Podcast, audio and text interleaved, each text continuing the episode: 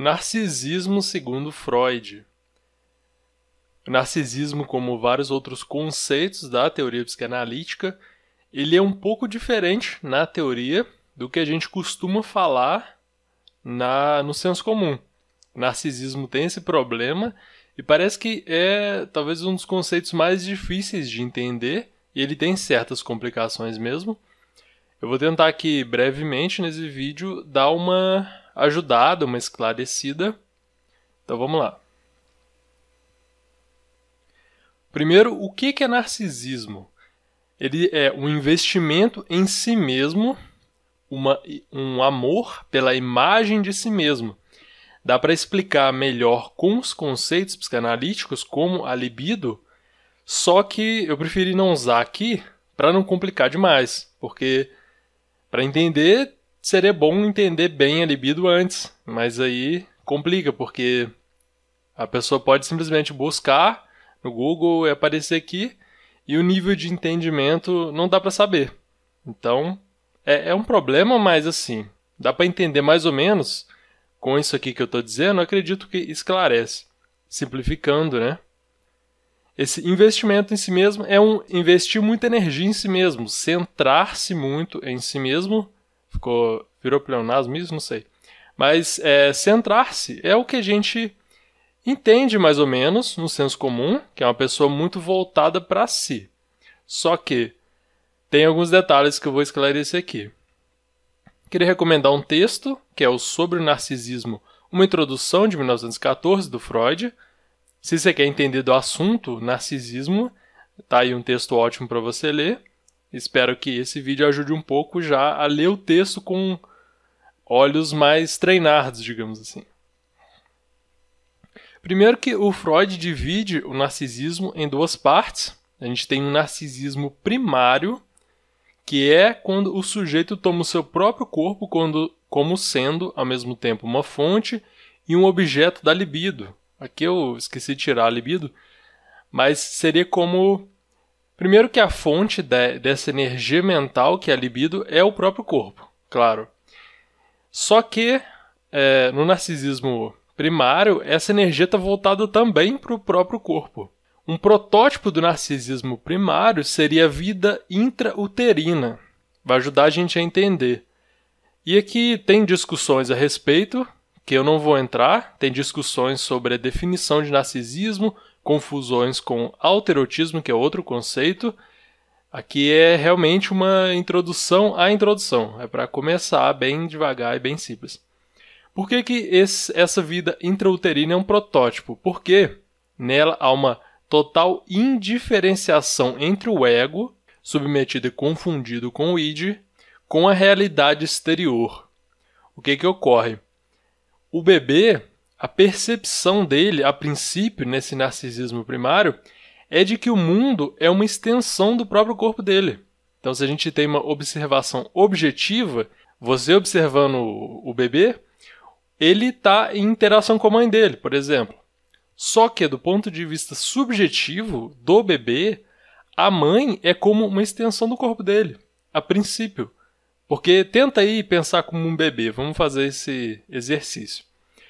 Você, primeiro que você está vendo um mundo muito limitado pelos seus sentidos, você ainda não entende direito o que, que ocorre.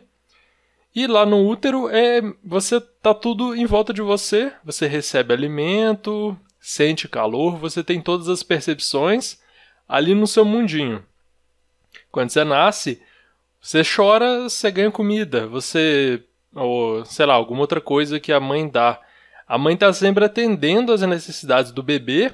Isso não é ruim. E essa é a grande sacada aqui. Não é ruim esse narcisismo primário.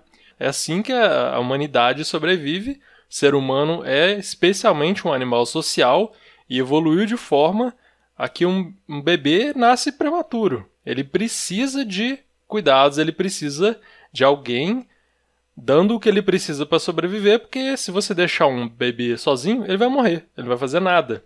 Diferente de outros animais, sei lá, o canguru, ele já sai, já corre para a bolsa da mãe, acho que é canguru mesmo. A girafa já sai andando, enfim, são características diferentes. Então, a princípio, o bebê, do ponto de vista subjetivo, ele entende que o mundo é uma extensão dele porque ele realiza esses, entre aspas, atos mágicos. As coisas ocorrem como se o mundo, como se ele próprio fosse o centro do mundo. Talvez isso não seja tão fácil de perceber a princípio, de se colocar do ponto de vista do bebê, e aí é um exercício interessante você tentar pensar como criança para entender psicanálise, isso é muito importante. A gente tem que tentar entender aí que que como é que essa forma diferente de pensar, porque para a gente é estranho. A gente sabe o que que é a gente, o que que é o mundo, outras pessoas. O bebê tem uma percepção diferente. Então, a gente já começa aqui entendendo que eu acho que é o principal, que é esse narcisismo primário, ele é essencial, ele é fundamental, necessário e ele é constitucional. A gente precisa dele. Ou seja, diferente do que a gente chama de narcisismo no senso comum, que é no sentido crítico, geralmente, né? Você diz que uma pessoa é narcisista como uma crítica. E aqui a gente tem o narcisismo, na psicanálise do Freud, como algo necessário constitucional. A gente tem que se desapegar um pouco do sentido comum e pensar nesse investimento em si como algo necessário para a sobrevivência, algo natural e algo constitucional, algo que está ali na constituição da subjetividade. Então ele tem que acontecer, não é ruim. O bebê não é, não tem que criticar o bebê por ser narcisista, é a natureza, isso acontece. Enfim, vamos continuando. Já o narcisismo secundário seria um refluxo da energia pulsional. Aqui talvez eu também devesse não ter complicado, mas vamos tentar explicar. Depois de ter investido e ocupado os objetos externos, sofre um desinvestimento libidinal, quase sempre devido a fortes decepções com os objetos externos provedores e retornam ao seu lugar original, o próprio ego. Se você entende os conceitos da psicanálise, Talvez isso faça mais sentido. Se você não entende, vou tentar traduzir para a gente começar a entender que é esse narcisismo primário, o bebê está centrado nele. Depois vai haver um investimento de energia no mundo. O bebê começa a lidar com o mundo de forma diferente. Começa a pensar no mundo de forma diferente e se direcionar para o mundo exterior. Só que no narcisismo secundário tem uma volta desse, desse investimento para si mesmo. E por que, que é secundário? Eu não vou. Talvez eu precise fazer outro vídeo para explicar detalhadamente, mas o narcisismo é secundário porque o bebê, a, a gente não fica para sempre centrado em si. A gente não acha para sempre que o mundo é nossa extensão. Quando o bebê, sim, só que depois não. Você aprende que o mundo não é do jeito que você quer. Uma hora você vai chorar e não vai ter gente para te, te dar o que você quer. E, enfim, você vai ter experiências no mundo que vão te ensinar que o mundo não é a extensão, uma extensão do seu próprio corpo. Então, o que você vai ter nesse mundo externo são objetos e você vai dirigir sua energia, seus pensamentos, seu comportamento para esses objetos exteriores. Por exemplo, outras pessoas. Aqui, objeto também tem um sentido diferente. Então, você vai dessas relações com o mundo. Só que essa energia também volta para você, em parte, né? Você não volta a ter uma vida totalmente intrauterina, em que o seu mundo é limitado ali, aquela, aquele pequeno espaço. Mas enfim, a diferença é essa. Narcisismo primário é constitucional, é necessário. O secundário, ele é um retorno depois de você investir energia no mundo, energia, estou tentando simplificar a libido aqui, no mundo e aquilo retornar para você. E qual que é o problema com o narcisismo? O problema, pelo menos nesse conceito aqui, não é o narcisismo em si, mas talvez seja o grau de investimento em si próprio. Você deve imaginar que uma pessoa adulta que tem um, acha que o mundo gira em torno, torno dela, que investe toda a energia nela mesma, que extremamente autocentrada pode ser problemático. Afinal, você precisa se relacionar com o mundo, com outras pessoas, isso exige que você tire um pouco dessa energia sua, desse seu.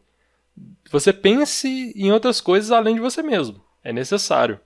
Então, por isso que se torna patológico, se tornaria um problema, um transtorno, quando fosse excessivo. Lembrando, falando aqui da vida adulta, onde você já tem as relações sociais e com esses objetos do mundo da forma como a gente está acostumado.